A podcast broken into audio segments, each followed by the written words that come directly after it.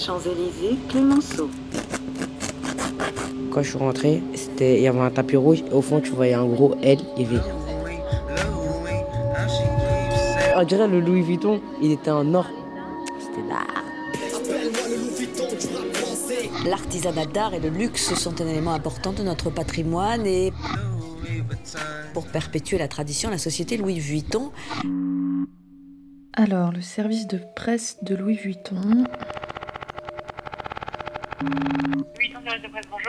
Oui, bonjour, je suis Charlotte Rouault, euh, réalisatrice d'Arte Radio.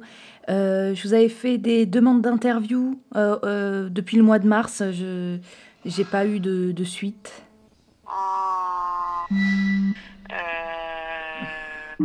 Parce qu'en fait, euh, je voulais aussi avoir quelques informations euh, justement concernant ce savoir-faire artisanal euh, français qui est euh, mis en avant, savoir par exemple combien d'ouvriers euh, fabriquent du Louis Vuitton en France et à l'étranger.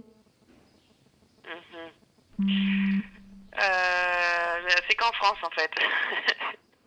Que en Le France? savoir-faire. Ouais, ouais, ouais. Euh, la zone où nous sommes, on est en Transylvanie. Donc nous, on est spécialisé en sous-traitance de maroquinerie.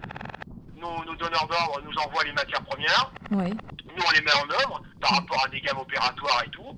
Et ensuite, on envoie le produit fini euh, au destinataire final. hein. D'accord. Et est-ce que c'est possible aussi de, de faire euh, seulement certaines pièces pour que euh, après ce soit assemblé en France, par exemple Ah ou- oui, Oui. bien sûr, bien sûr. Bah, euh, ça, je, je peux, je peux vous le dire. On travaille pour Vuitton, c'est ce qu'on fait. Hein. D'accord. Voilà. hein.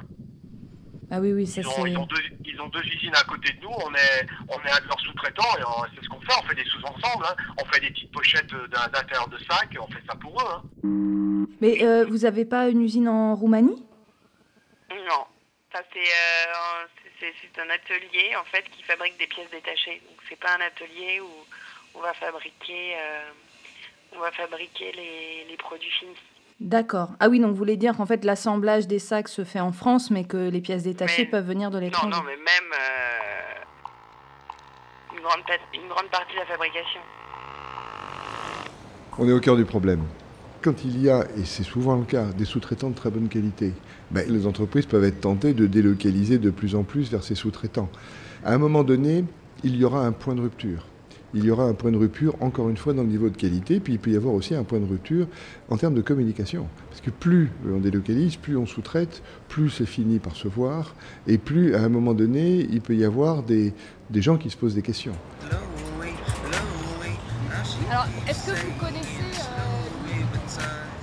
Oui, le luxe, euh, le charme, euh, la beauté, euh, la France surtout. And I'm really excited. I have the Louis Vuitton Speedy Bag. Je m'appelle Jacques Carl et je suis euh, président du Centre du luxe et de la création ainsi que du cabinet Carl et Associés.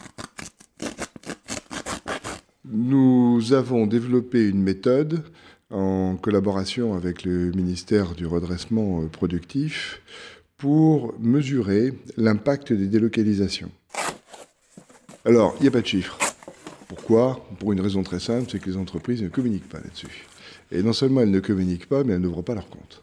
Donc c'est extrêmement difficile de dire, euh, voilà, il y a une évolution de 10, 15, 20% par an, on ne le sait absolument pas. Alors on sait, quand on vit euh, dans le milieu, que beaucoup d'entreprises font évoluer leur sous-traitance ou délocalisent en partie, tout en tenant pour certaines d'entre elles des discours très made in France.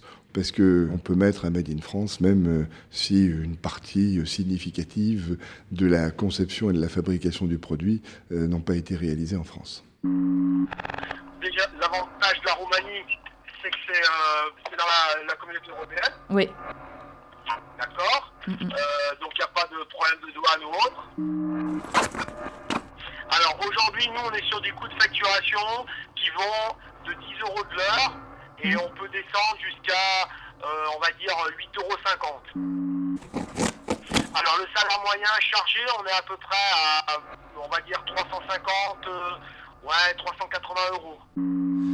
Est-ce que le fait de ne pas dire où est fabriqué le produit est une rupture de contrat? Ah mais complètement. Ah Bah oui, euh, les sûr. grandes marques c'est du made in France, euh, ça va être fait ici, ça va être fait de façon traditionnelle, euh, respecter toutes les coutumes de la marque ce qui fait qu'on paye le prix aussi pour ça. Si on va produire en Chine ou en Roumanie, euh, je vois plus l'intérêt de prendre euh, une marque de luxe quoi. Si demain on apprend officiellement qu'une entreprise renommée a une usine en Chine et qu'elle l'a toujours cachée, ça peut avoir un effet meurtrier sur son image de marque et sur donc sa réputation. Ce qui veut donc dire demain sur son niveau de chiffre d'affaires.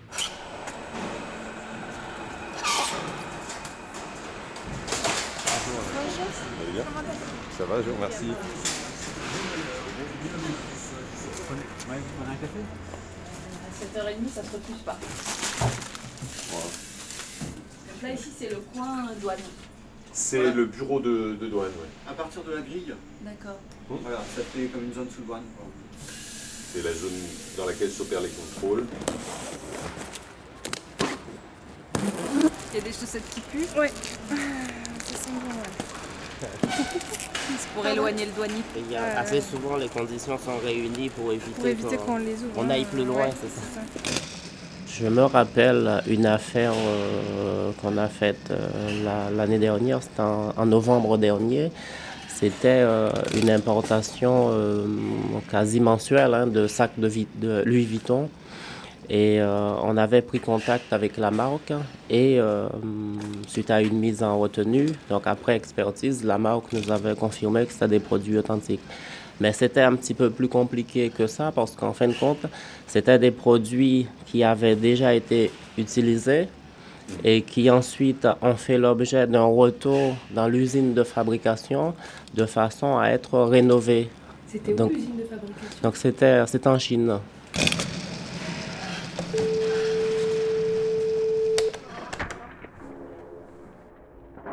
Ça veut dire que c'était des gens qui ont récupéré des vrais Vuitton usagés, qui connaissaient euh, la, vraie usine Louis Vuitton en Chine et qui ont pu envoyer les sacs pour qu'ils soient euh, retapés là pour les revendre après. euh, c'était ça. en- Tout à fait, tout à fait. D'accord. Tout à fait, tout à fait. Dis donc.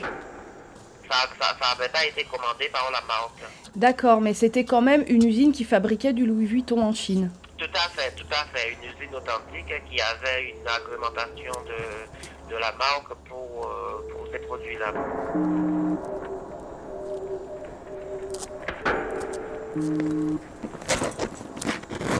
Et est-ce que vous connaissez Naples? Est-ce que Oui. c'est encore un.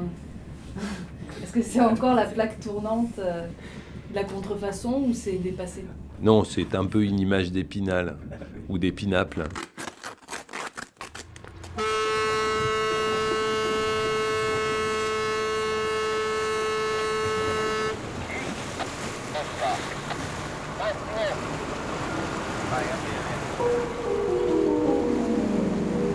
Everyone, Miss Louis V here.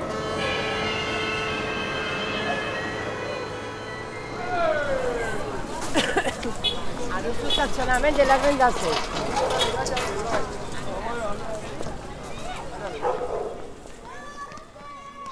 Di fronte alla fabbrica. Pour mon étude, j'ai interviewé une personne qui travaillait dans un atelier en face duquel il y avait un autre atelier qui produisait exclusivement des vrais sacs Louis Vuitton.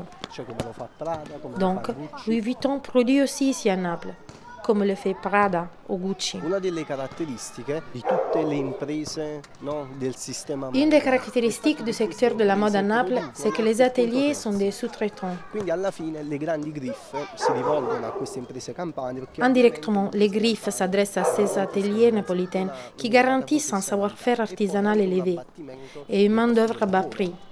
La marca è interessata a vendere il proprio prodotto. La grande marque veut avant tout vendre ses produits à des prix exorbitants, avec des profits énormes. La production d'un sac ne lui coûte que 50 euros, 100 euros maximum, mais sur le marché, il est vendu à 800, 900, 1000 euros. In realtà questa frammentazione estrema del processo produttivo Et cette fragmentation du processus de production ne te permet pas de tracer la filière. C'est-à-dire qu'en tant que griffe, tu ne sais pas où le produit a été fabriqué et dans quelles conditions. Et c'est cette fragmentation qui donne naissance au phénomène de la contrefaçon.